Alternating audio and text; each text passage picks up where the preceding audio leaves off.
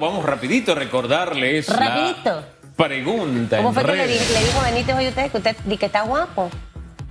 Sí, cuando le estaba tomando no, y allá foto? adentro me han estado piropeando. No le voy a decir lo que me dijeron. ¿De verdad? Sí, yo me sonrojé. Sí, señor. ¿Quién fue la Mayrubi? Sí, solamente fue la corbata, no fue a mí. Tengo que aceptarlo. Ah, ¿no? ya. La Pero corbata de, de sapo, de perro, ¿de qué es eso? De, De zapitos. de sapito. Sí. Túngara. Tungaratún. es, que, es que se pone tierna cuando dice esas cosas. Dice, dice, el índice global de jubilación designó a Panamá como el mejor país para retirarse en la clasificación 2022. ¿Usted está de acuerdo con esta evaluación? Opine usando el hashtag radiografía. Mire, su túngara es como que la rana dorada del valle. Sí, sí, sí, sí. A May le gustó la túngara suya. Muy bien. Oiga, mire, avanzamos aquí. Sea seria, Oye, Herrera. pero sí está bonita la corbata. ¿A usted le gustó también? ¿Usted es de Herrera o de Los Santos? ¿Cómo que la cosa? Santeño. Yo sabía que era por allá la cosa. ¿Cómo está, viceministro? ¿Cómo le va? De estar aquí con usted una vez más. Él tiene un bebé muy lindo, parece bebé Herbert.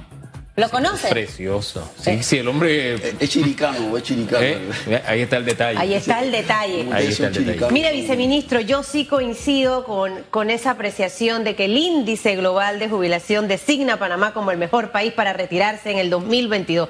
Coincido 100%. Mire, si hay una de las cosas por la que yo en este momento trabajo mucho, mucho, mucho, mucho, es porque yo quiero cuando esté viejita estar en boquete o en volcán. En una casita que pase como una quebrada, un río. O sea, esa es mi aspiración. Quizás tener un huerto, muchas cosas. De esa misma forma, Teniendo el aire nacional ahí trabajando duro y limpiando. trabajando duro, mucha gente de afuera también ve a Panamá. Cuando conocen Panamá, se enamoran de nuestro país.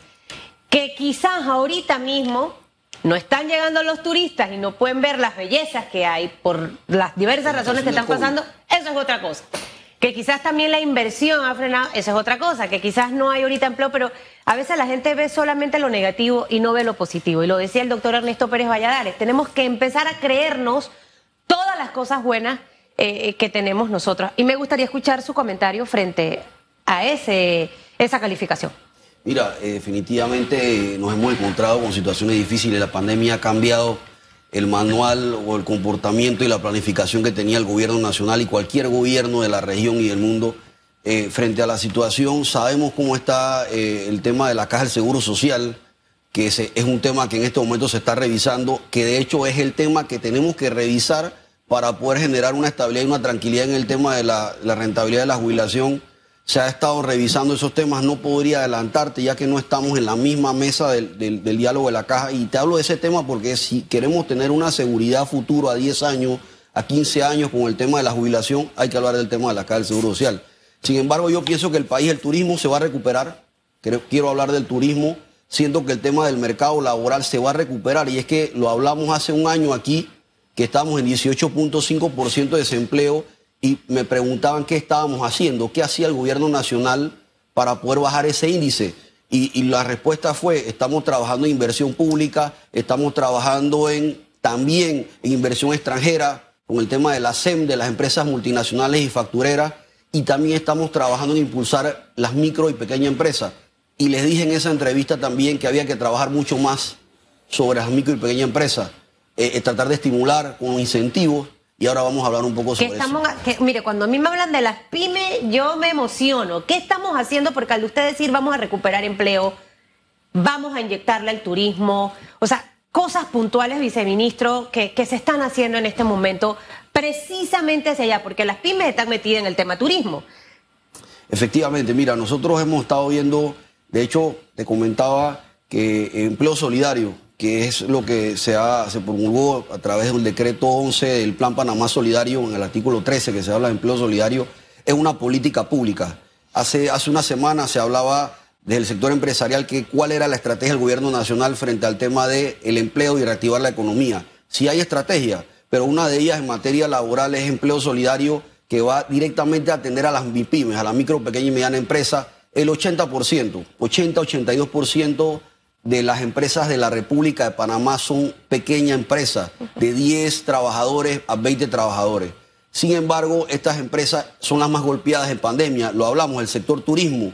Entonces, este programa lo hemos diseñado para eso, para atenderlo, para generar un estímulo al oxígeno a la planilla, para tratar de generar y que se den nuevas contrataciones y ayude al mercado laboral. Ese es el enfoque que tenemos. De hecho, yo te comenté hace seis meses, me preguntaste qué estábamos haciendo. Yo te comenté que estábamos trabajando, eso fue en agosto, en un proyecto que iba a atender a las MIPIMES y a los afectados por la pandemia, que son los que reciben el beneficio del Plan Panamá Solidario. Bueno, este es el programa.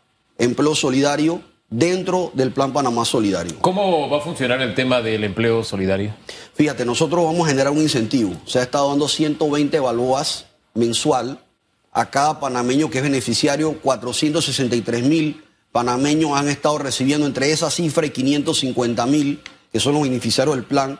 Para ser beneficiario de empleo solidario debes estar dentro del plan inscrito, no en junio, sino a diciembre del año pasado, que debías estar en la base de datos y de ahí entonces va a haber una bolsa, una plataforma que estamos lanzando. Eso se va a terminar en el mes de febrero. Terminamos esta plataforma. De ahí te vas a poder inscribir si eres beneficiario del plan. La empresa va a aparecer también en esta bolsa de empleo conectada a la plataforma. Solamente micro, pequeña empresa que no hayan sido condenadas, empresas que no hayan sido condenadas, empresas que no tengan un, contrato con el gobierno, son empresas que están golpeadas y que son MIPIMES, que necesitan contratar, tienen un trabajador, pero necesitan contratar uno más, otro trabajador más, pero no tienen la capacidad económica. El gobierno va a invertir. ¿Cómo va a invertir? El gobierno va a tener o contar con 900 balboas por trabajador, por empresa. Y en este caso se determinará si va a ser uno o dos, eso en base a los estudios. ¿El gobierno le paga el salario a esa persona? Le paga el salario al trabajador, pero por medio de la empresa. Por medio, es decir, que el gobierno. Oiga, Pérez, eso, eso está muy bueno. Es un proyecto novedoso. Vamos despacito y con pausa. Supongamos, esta señora que tiene su fonda, Correcto. golpeadísima por el tema de la pandemia, se quedó solamente con el cocinero y el que cobra. ¿Qué es lo que ha pasado? Exactamente. Entonces, pero eh, yo quiero seguir vendiendo más, pero no tengo para pagar. Entonces, yo me meto a esa plataforma que van a terminar en el mes de febrero. Así es. Y yo voy ahí a decir que necesito un chef como Hugo, cocinero, un cocinero más pero yo no tengo para pagarle. Entonces, el Estado me lo da, el Estado me da a mí los 900 dólares para yo pagarle a él. Y tú vas a elegir a la persona en base a, tu a la capacidad, al talento y al perfil que vas a tener en la plataforma. Dentro del plan, necesito a esa persona. O sea, el gobierno no me va a imponer, tienes que contratar a este. No hay imposición. De hecho, es una, una, una, una política pública, por eso infiero, y ha sido generada ideas que extraímos de CONEP, de la Cámara, ¿Cuántos nosotros queremos, Hugo, que vamos a beneficiar? Queremos que vamos a beneficiar a 30 mil personas. No puede ser 100 mil, correcto. No, 30 mil beneficiarios en plan, en plan de primera fase. Nosotros hemos estado señalando que necesitamos generar 50 mil empleos este año. Para poder llegar a lo que era, tenemos 11.1% y queremos llegar a ese 9 o 7.1 que encontramos en el 2019. Mínimamente, es el reto para este año 2022. Para eso debemos generar 50 mil empleos de manera directa. Y eso es lo que estamos buscando con esta iniciativa. Perdón, perdón, ¿Cuánto tienen para este proyecto, disculpe? Nosotros tenemos un presupuesto inicial de 27 millones de dólares para poder afrontar este proyecto. Este proyecto, ya te repito, es una idea que hacen una, una serie de ideas o de componentes que ha surgido de la empresa privada lo necesitamos a ellos para poder generar ¿Ese esto. ¿Ese ¿ah? proyecto ya está aprobado ya eh, o eso tiene que ir a la Asamblea? ¿La plataforma está lista para finales de febrero? ¿Cuándo arranca? Arranca en el mes de marzo. Muy buena pregunta. Y te digo por qué.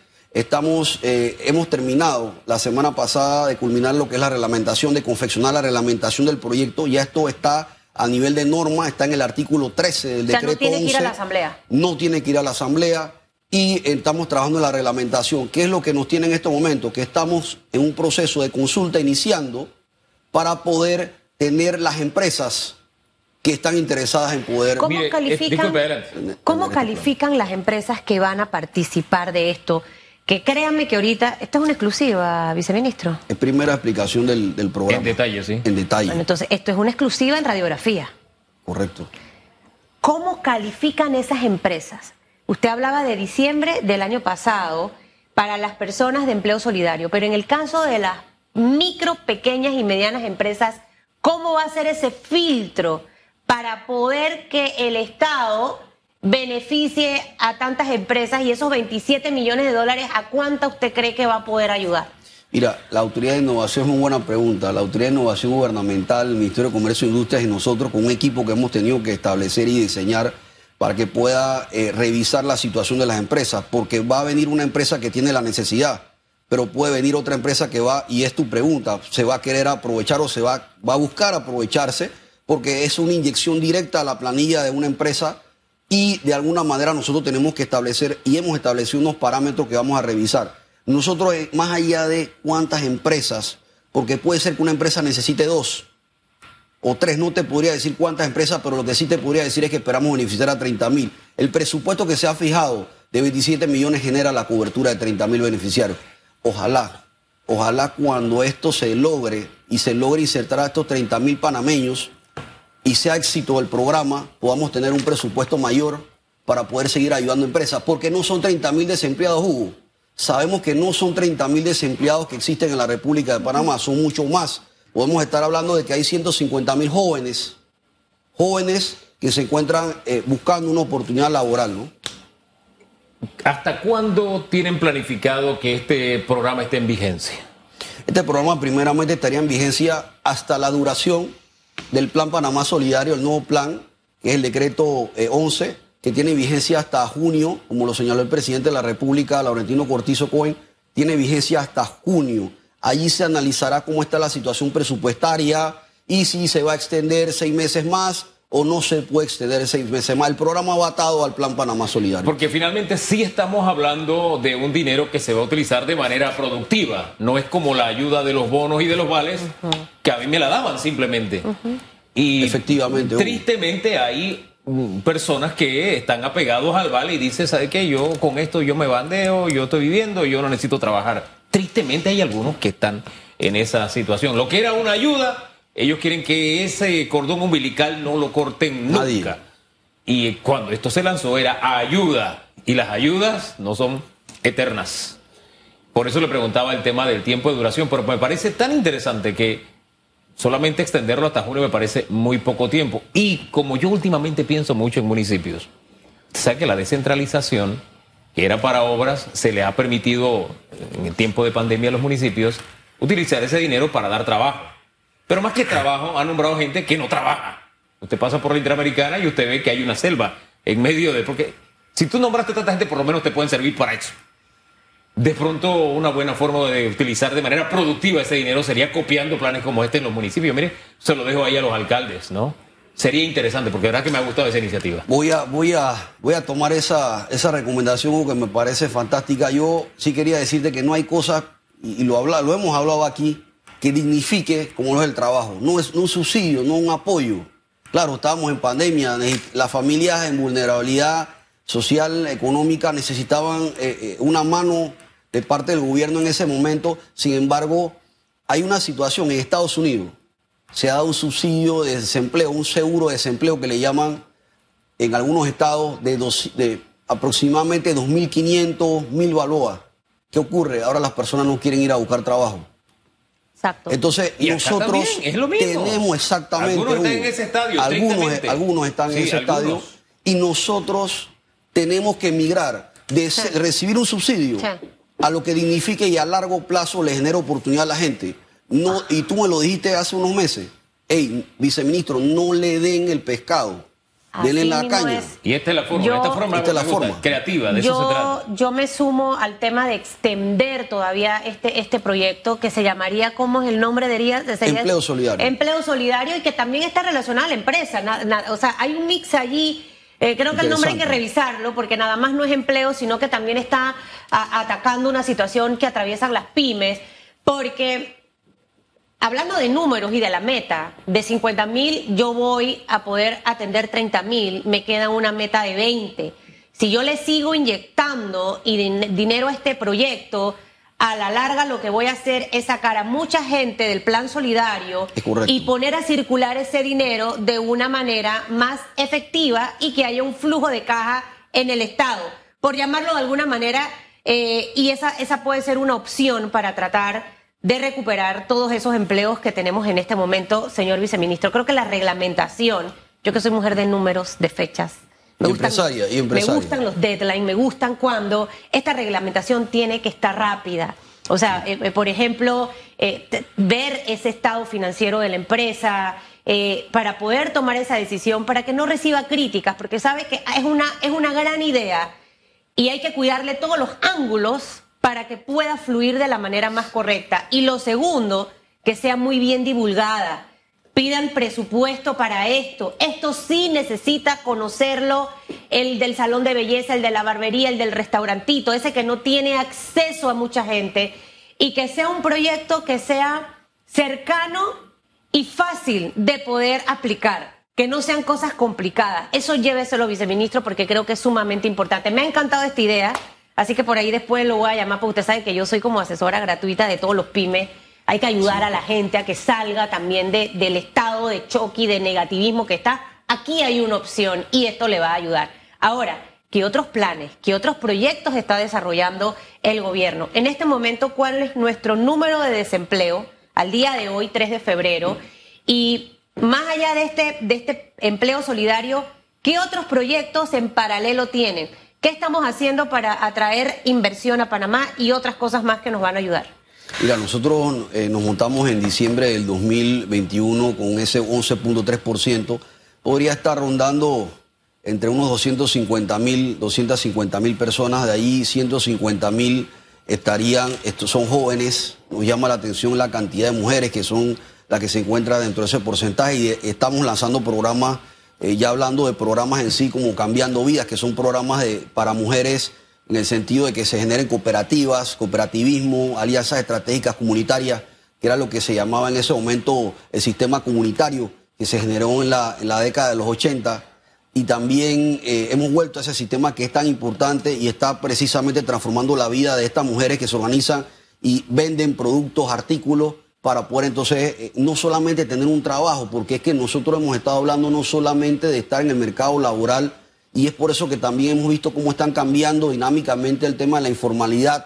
Los números han cambiado porque no solamente es trabajar para alguien, sino también poder emprender. El emprendimiento es importante, así que el emprendimiento forma parte de los elementos, de los ejes de estos programas. También tenemos eh, Aprender Haciendo, yo les he hablado del tema de la juventud que nos preocupa a nosotros como jóvenes eh, dentro del equipo del señor presidente de la República, dentro del gobierno nacional, tenemos que preocuparnos con la situación de los jóvenes. Nosotros hemos destinado el programa, es un proyecto insignia del presidente de la República y de la señora ministra Zapata, que es Aprender Haciendo, que es un programa destinado a esos jóvenes que no tienen la primera oportunidad. Qué difícil cuando un joven, eh, Hugo y Susan, no tienen esa primera oportunidad y no se le quiere dar porque no tiene precisamente el perfil, eh, va a llegar en cero a la empresa eh, hay que formarlo, pero aprender haciendo también es un incentivo, un incentivo económico, un incentivo fiscal, un tremendo incentivo fiscal. Es el mejor programa o el mejor incentivo fiscal que existe dentro de un programa de gobierno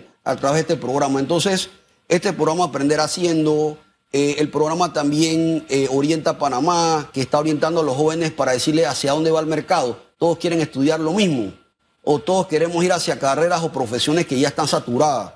Entonces, nosotros lo que estamos promoviendo a través de Orienta Panamá es, es la excelencia, pero la excelencia es decir, guiar al joven para que estudie lo que el país está necesitando y pueda obtener una plaza de empleo, una oportunidad laboral una vez termine de su estudio. Es parte de eso, pero yo también me hablaste del tema de inversión extranjera.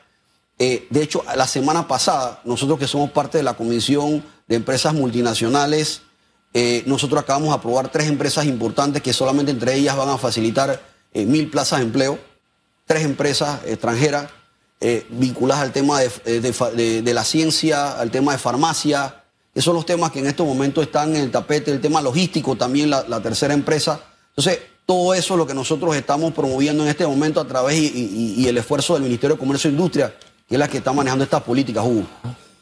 Con todas estas estrategias y planes ¿Qué metas tienen las autoridades en cuanto al nivel de desempleo? ¿En cuánto piensan cerrar por lo menos el primer semestre?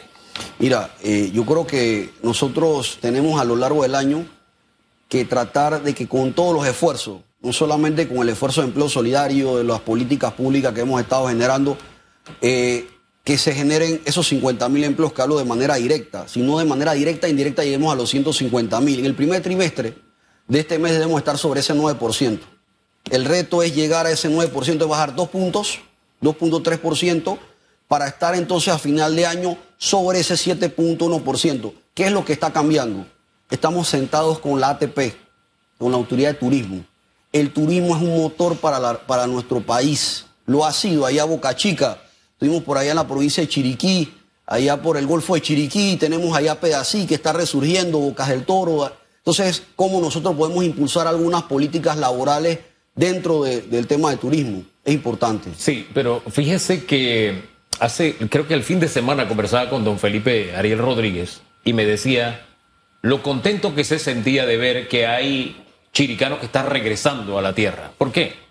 Porque de alguna forma hay una dinámica muy particular de la economía que los chiricanos en medio de esta situación difícil han puesto a andar, ¿no? Y aquí vienen y citan no solamente Boca Chica, citan Boquete y otros lugares.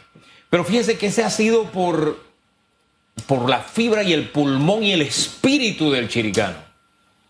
Porque nosotros en el tema turismo de verdad tenemos unos PowerPoint muy lindos, vamos a la feria y lo presentamos muy bonito, pero no llevamos la velocidad de curso de otros países muy cercanos que ni siquiera tienen la oferta que nosotros como país tenemos. Y uno siente un poco, vamos a decir, de, de dolor, ¿no? Bien por ellos que le va bien, ¿no? Pero sentimos de verdad que en ese tema nosotros, no sé, no metemos el cambio como carro. Vamos ahí, que nos quedamos en primera y vamos en primera y decimos, vamos, vamos a correr, vamos a correr, pero seguimos en primera. Y no metemos el cambio en la segunda ni tercera, ni, ni, ni nos vamos a una alta velocidad. Insisto en ese tema, el interiorano, el chiricano han logrado cosas que lo están haciendo a pulmón. O sea, están dejando a la autoridad de turismo atrás. Y eso de verdad, cuando hay liderazgo debería ser lo contrario. O vamos juntos o yo como líder voy adelante. Bueno, Hugo, yo, bueno, de hecho, Susan, ahorita eh, escuchando a Hugo, ya le iba a decir Chiriquí, el interior, porque... No, no, el interior y eh, Chiriquí. Eh, exacto, él, lo, él lo corrigió. Vamos a Por eso se puso la corbata roja. Nosotros, Hugo, se invirtió, se, ha invertido una cantidad importante la semana pasada en los medios de comunicación. se hizo un anuncio importante desde el gobierno nacional eh, se va a invertir una cantidad importante. De hecho, estaba escuchando la cifra 7.3 millones solamente para Chiriquí, en temas de infraestructura pública, infraestructura, porque es que nosotros tenemos Isla Colón. ¿Cómo está Isla Colón? Claro. ¿Cuál es la situación? No hay agua, a veces no hay luz. Vemos que también la, la propia vía entonces hay que hacer una inversión. Ningún turista va a ir a un lugar que no se sienta cómodo. Entonces la autoridad de turismo en este caso ha determinado que era la ruta antes de establecer una planificación de cómo vender el país, hay que corregir lo que está dentro. Claro. De hecho, se va a invertir en algunos lugares y te menciono, casco viejo, rehabilitación. Uy, eso está hace rato. Esa rehabilitación, uno para ir al casco es horrible, prefiero ir, irme en Uber. Por ejemplo, es un tema viejo. Mire, viceministro, yo coincido con usted. Uno cuando va a hacer algo, uno tiene que ir eh, en orden, por prioridad. Paso a paso. Pero a buen ritmo. Porque realmente, y es mi percepción muy personal, con muchísimo respeto, el ministro se me desinfló. Algo le ocurrió. Yo quedé fascinada cuando sacó su presentación, habló, me acuerdo de Mariano Rivera, el tour. No, le estoy hablando en serio. Pero del hecho, de lo dicho al hecho, ocurrió demasiado y siento que todavía estamos estancados. Yo, yo Entiendo que hay muchos problemas, pero quizás tienen que ir en forma paralela resolviéndose. Yo voy a arreglar infraestructura, el gobierno está invirtiendo, yo me tengo que sentar con las autoridades, migración, aduana, aeropuerto de Tocumen, Ministerio de Salud, flexibilizar la entrada de los turistas. Por otro lado, una gente que tiene un montón de plata, millones y millones y millones y millones invertidos en publicidad a mí nada más me mandan un video de Colombia, cómo está allá, yo tengo ganas de ir para allá. Eh, hay una serie para que usted vea la manera como el colombiano sí explota. Esta gaviota, no sé si la ha visto, yo estoy enganchada con esa serie. En cada capítulo me vende eh, el café, la mujer colombiana, la cultura. la cultura. ¿Y nosotros qué hacemos, viceministro? Mire, quizás usted como ministro yo creo que los resultados fueran mejor porque ahí se necesita gente pila, chispa, trabajadora, que esté hablando, que, que, tenga personalidad para defender las ideas, con el perdón del ministro, pero eso necesitamos y siento realmente que eso nos hace falta.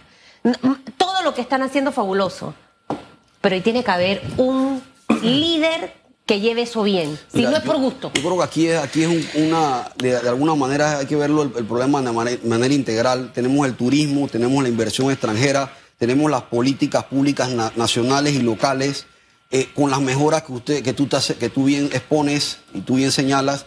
Nosotros también tenemos que ver algunas otras cosas. Por ejemplo, los proyectos importantes que generan de por sí empleo, los megaproyectos, la mega hora, el cuarto puente. Ayer estuvimos reunidos eh, y esperamos dar buenas noticias. Ya arrancó. ¿Y ya la gente Estuvimos- está trabajando? Estuvimos reunidos ayer precisamente con la gente de la línea de línea 3 del metro, nos estamos reuniendo con la gente del cuarto puente, ya arrancaron. Entonces eso va a generar buenas noticias en materia de empleo. O sea, es todo ¿Cuándo, un viceministro? panorama. Pa- Ya como dicen, ayer ¿y eso para cuándo?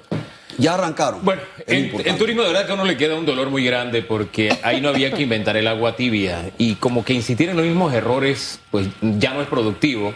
Sin embargo, hay cosas en las que usted no tiene necesariamente que estar esperando mejorar nada. Nosotros tenemos una zona playera en Coclé donde la- los turistas pueden llegar directamente. No tienen que pasar por Panamá. Fue lo que hizo Dominicana en su momento con su zona playera.